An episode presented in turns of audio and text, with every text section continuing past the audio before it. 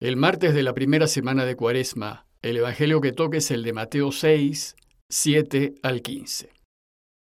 En aquel tiempo dijo Jesús a sus discípulos, Cuando recen, no usen muchas palabras como los gentiles que se imaginan que por hablar mucho les harán caso.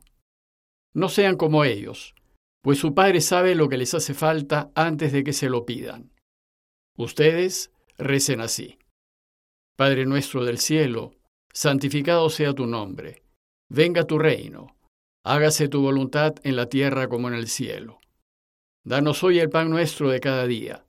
Perdónanos nuestras ofensas, pues nosotros hemos perdonado a los que nos han ofendido. No nos dejes caer en la tentación, sino líbranos del maligno. Porque si perdonan a los demás sus culpas, también su Padre del cielo les perdonará a ustedes. Pero si no perdonan a los demás, tampoco su Padre perdonará sus culpas. En el Evangelio del miércoles de ceniza, Jesús nos enseñó cómo debemos orar. Y nos enseñó que no debemos anunciar a los cuatro vientos que oramos, esperando que la gente nos aplauda por ello. Nos dijo también que es mejor que nuestra oración quede en la intimidad de nuestro corazón, para que sea escuchada solo por Dios Padre. Más aún, nos dijo que entremos en nuestra habitación, en nuestro interior, y que cerremos la puerta a fin de evitar distracciones externas, y que en ese silencio interior le hablemos al Padre, porque Él está en lo secreto y ve en lo secreto, y siempre responderá a nuestras oraciones.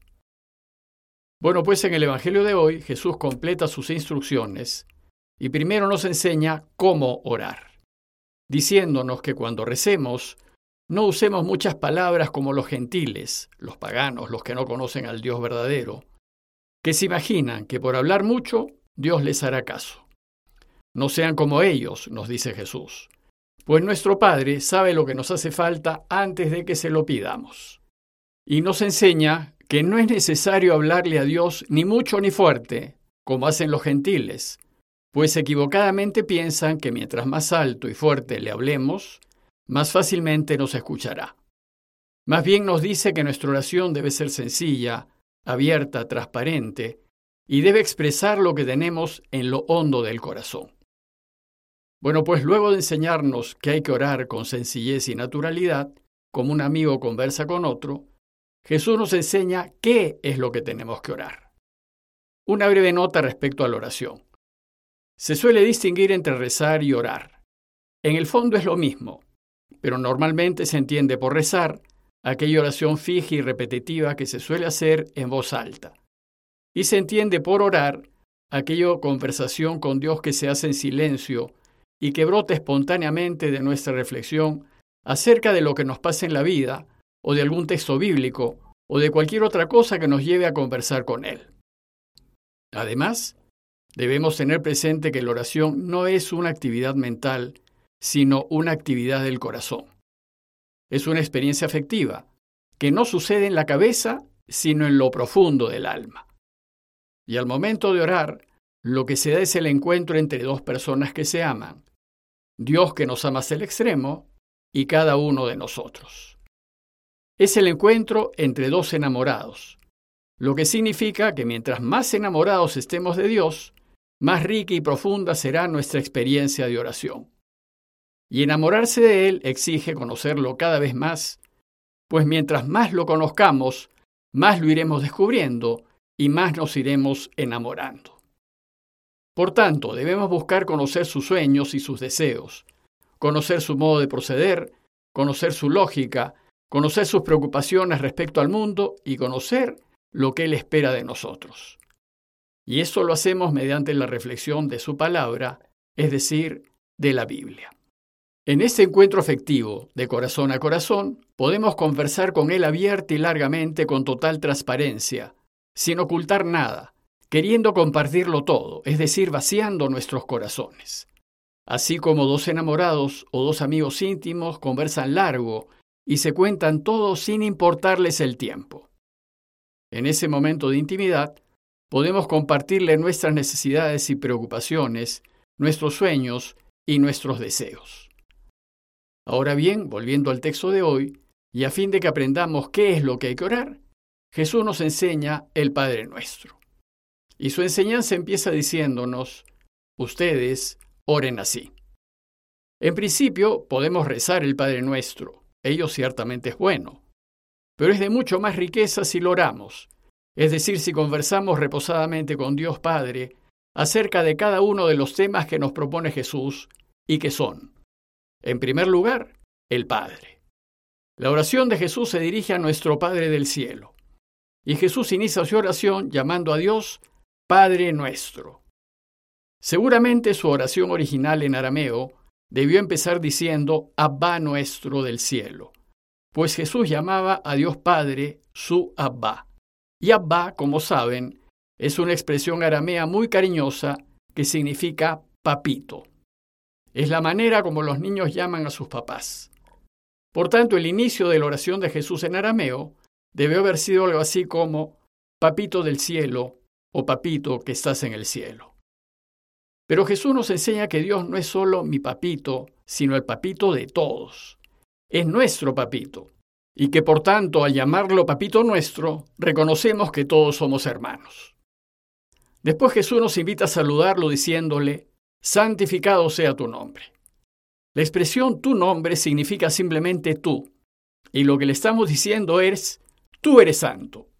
Este saludo inicial es otra manera de expresar el primer mandamiento, pues es decirle que lo amamos sobre todas las cosas, por encima de todo lo creado, y lo amamos con todo nuestro ser, y con este saludo lo que hacemos es reconocer que Él es lo máximo, que Él está por encima de todo, y que nadie hay más grande que Él.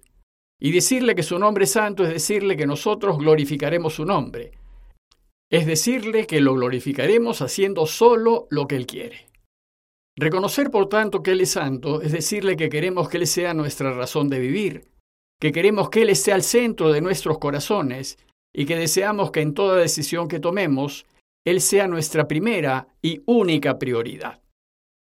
Después de este saludo inicial, en donde le reafirmamos nuestro amor y compromiso, vienen seis peticiones que resumen aquello de lo que ciertamente tenemos que conversar con el Padre. Se las explico brevemente. La primera petición es que venga tu reino. Pedirle que reine debe ser nuestro primer y mayor deseo. De hecho, fue el deseo que Jesús llevó en su corazón y fue el motor de su vida.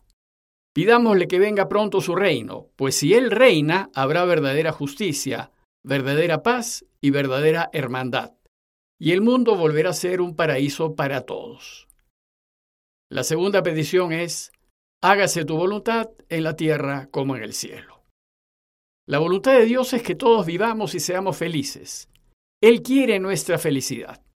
Y para ello, desea que elijamos vivir siempre en la verdad, que elijamos siempre la alternativa más justa, que protejamos la vida y que busquemos que todos vivan con dignidad.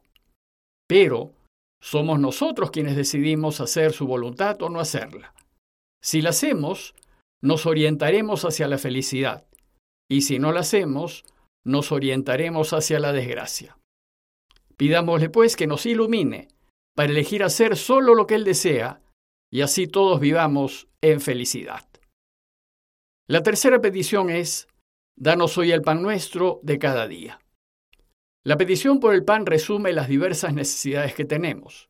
Ciertamente el alimento, pero también la salud, el bienestar familiar, el trabajo, la habitación, el vestido y otras necesidades. Aquí le estamos pidiendo a nuestro papito que hoy se ocupe de nosotros y de los nuestros, que hoy tengamos lo necesario para vivir y mañana ya Él verá. La cuarta petición es perdona nuestras ofensas como nosotros hemos perdonado a los que nos han ofendido. Le pedimos que nos perdone de la misma manera como nosotros perdonamos. Es decir, le estamos pidiendo que imite nuestro modo de proceder, pues si queremos que Él nos perdone, debemos perdonar todo y a todos. La quinta petición es, no nos dejes caer en la tentación. Como siempre estamos tomando decisiones, cada vez que estemos por decidir algo, hay alternativas que nos acercan a Dios y otras que nos alejan de Él. Lo que le estamos pidiendo es que no nos mareemos con las atracciones de las riquezas, de la comodidad, de la seguridad, de la fama y del poder, y más bien que siempre elijamos, para en todo acertar, la alternativa en donde está la verdad, la justicia y la vida. Es decir, que nos ayude a elegir su alternativa, incluso aunque no nos convenga. Y la sexta petición es, líbranos del maligno o líbranos del mal. Le estamos pidiendo que nos cuide, pues cada vez que elegimos hacer lo que Él quiere, los que viven según los valores del mundo se van a volver contra nosotros, pues nos convertimos en obstáculo para sus malas intenciones y van a buscar destruirnos. Por eso le pedimos que nos proteja de todo mal que nos quieran hacer, y Él lo hará. Al final Jesús va a insistir en la cuarta petición, perdónanos como nosotros perdonamos, pues el perdón es necesario y fundamental si queremos que Él reine y que el mundo sea mejor. Dice el texto, si perdonan a los demás sus culpas, también su Padre del cielo los perdonará. Pero si no perdonan a los demás, tampoco su Padre perdonará sus culpas. Jesús insiste en que perdonemos, pues si no lo hacemos, ¿cómo vamos a esperar un mundo de paz y fraternidad? ¿Cómo vamos a esperar un mundo de hermanos si nos resistimos a perdonar al nuestro? Podríamos comentar largamente esta hermosa oración, pues está llena de riquezas, pero aquí no es posible hacerlo. Así es que, como conclusión, los invito a buscar un lugar tranquilo y silencioso, y a dedicar un tiempo conveniente para conversar con nuestro papito, y hacerlo como un hijo conversa con su papá o mamá, o como lo hacen dos amigos que se quieren. Y revisar con él, lenta y detenidamente, cada una de las frases del Padre Nuestro, pidiéndole según lo que necesitemos. Compañía de Jesús, Jesuitas, Perú.